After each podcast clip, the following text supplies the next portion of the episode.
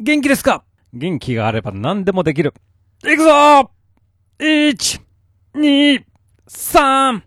4! どうも、ラフでございます。えー、皆さん、プジョシってご存知ですか？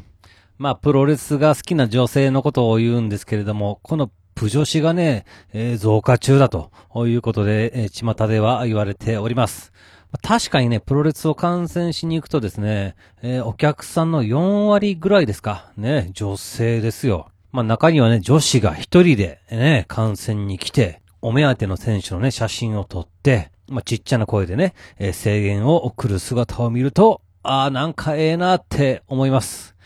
あの、やっぱりカップルもね、増えておりますね。で、まあ私もやっぱりね、嫁とか、あジュニアとかとね、えー一緒に観戦に行きたかったりするわけですよ。まあ昔は、ジュニアも、まあプロレスが好きで、まあ両国国技館とか、えー東京ドームとかね、えー一緒に行ったりしたのですが、もう最近はね、全く行ってくれません。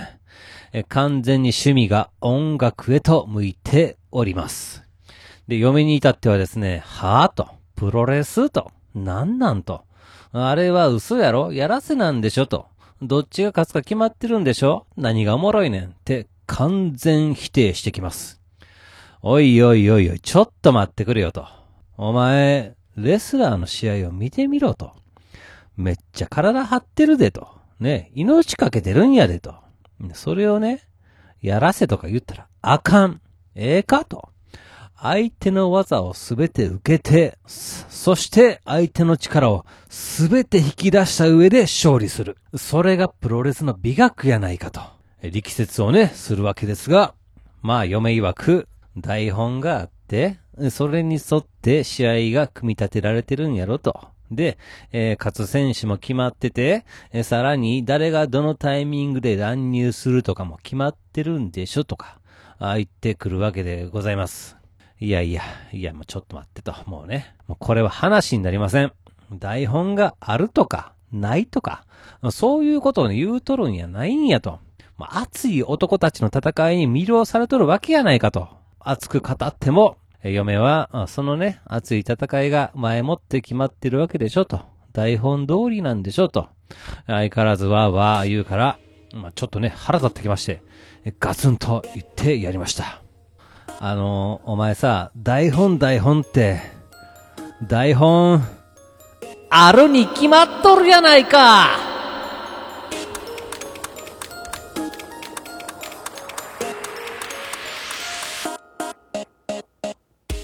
はい、始まりました。一人笑い第92回ということで、えーこの番組はずっと笑っていたいねんのスピンオフ番組として私、ラフ一人で喋るポッドキャスト番組です。いやー、プロレスにはブックという名の台本があると聞いたことがあります。でもね、それを、もちろんそれがあるということを理解した上で、全部分かった上で、こっちは楽しんどるんですよ。そもそも、嫁かてね、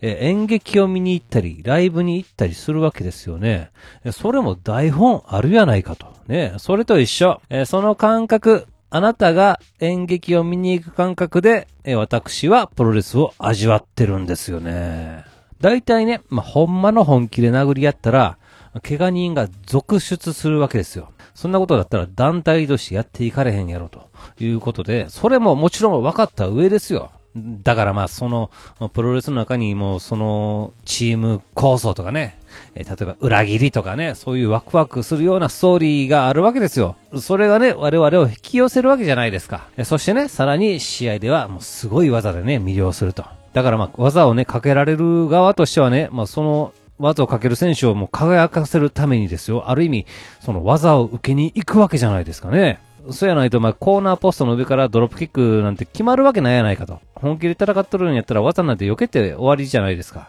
だからある意味、まあ、なんていうの、その本気、本気やないけど、うーん、難しいとこですね。本気やないんけど、本気やないけど、まあ、言うなれば、本気の、やらせや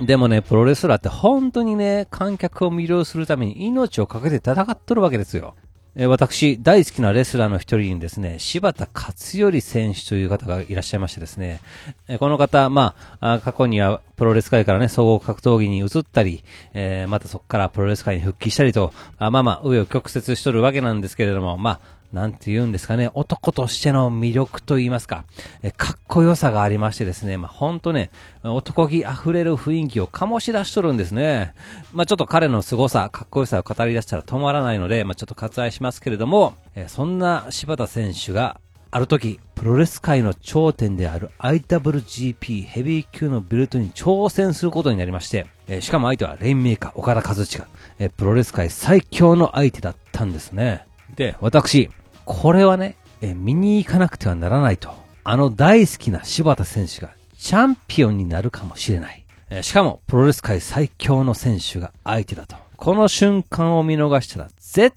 対に後悔すると思いましてですね、えこのカードが決まった瞬間に、えコンビニに行きまして、えなんとかギリギリチケットをゲットしました。場所はですね、両国国技館なんですが、えー、チケットを見たところね、えー、座席、なんと、2階席のね、一番後ろの席だったんですね。で、あ、これはね、リングから一番遠い席やけど、逆にいいやんとね。後ろの席の人のことを気にせず自由にね、もう立ったりできるし、え、会場全体の雰囲気を味わえるわけですよ。だからもうこれ最高やなということでですね、まあ当日ゆるりと観戦をしておりました。で、えー、メインイベントのですね、岡田選手 VS した選手の試合になりまして、もうそらそらもう入場シーンから大盛り上がりでございますよ。もう私も柴田コールをね、大声で、えー、叫んで、えー、楽しんでおりました。え、そして、まあ試合がね、進んでいくわけですが、この試合を見ててですね、ドキッとすることがありまして、えー、終盤に差し掛かりましてもかなり盛り上がってきた時に、えー、岡田選手がこのレインメーカーというね、必殺技を繰り出すわけなんですが、あ柴田選手がね、紙一重でそれを避けて、その直後にヘッドバットで反撃したんですよ。で、まあ、そのヘッドバットの時に、なんか、ものすごい大きな嫌な音がね、会場に響いたんです。その時私は、まあ、リングから一番遠い席にいたわけですけれども、えっと、一番後ろにいるのに、あんなでかい音が聞こえるって、どういうことやと？大丈夫かと？ちょっともう、その瞬間目を丸くしてしまいました。まあ、ただ、まあ、その衝撃音で、まあ、会場はね、もうさらにヒートアップをしておりました。まあ、でね、まあ、残念ながら、柴田選手はその試合で負けてしまったんですが、まあ、まあ、本当にいい試合で、私自身はもう大満足してですね、えー、会場をね、後にしたわけなんですけれども、なんと、この試合で、えー、柴田選手は、脳挫傷、えー、血管損傷により、硬膜下に、えー、血液が溜まってしまって、まあ、いわゆる硬膜下血腫になってしまったということです。えー、すぐにね、救急車で、え、病院に緊急搬送され、5時間に及ぶ大手術を受けまして、えー、まあなんとか手術は無事に成功し、えー、柴田選手は一命を取り留めたんですが、まあそこからね、えー、長期欠場余儀なくされております。その後、アメリカのね、ロサンゼルスに道場ができたりしまして、まあ、柴田選手は、えー、そこの道場長に就任したりしておりますが、えあの試合から2年半以上経った現在も柴田選手はリングへの復帰を果たしておりません。いやだから本当ね、プロレスラーっていうのはもう本当命を削って私たちを楽しませてくれるということは、これは本当の事実なわけで、ございます。まあ、台本はあるか知れんけど、えー、まあそういうこともあるんでしょうけど、実は私も台本のない戦いに挑んでおります。えー、相手は冷蔵庫にある、いわゆる残り物たちですね。皆さん、作った料理が余ったらタッパーに入れて冷蔵庫で保存すると思うんですが、その保存期間ってどのくらいなのかわかりますか？えー、冷蔵庫開けた時に、あれ？と、えっと、これってまだ食べれるのかと判断に迷う戦いがちょくちょくあります。えー、その時、見た目とか、匂いとかで判断することもあるでしょうが、それが当てになるのかどうかもよくわかりません。えー、この前、煮魚が冷蔵庫に入っておりまして、もう本当にこれが食べれるのかどうかわからなくてですね、まあ、ちょっと嫁にですね、これまだ食べれるのかと聞くとですよ、なんと即答で大丈夫だと答えたので安心して食べましたら、夜中、信じられないぐらいの腹痛に襲われました。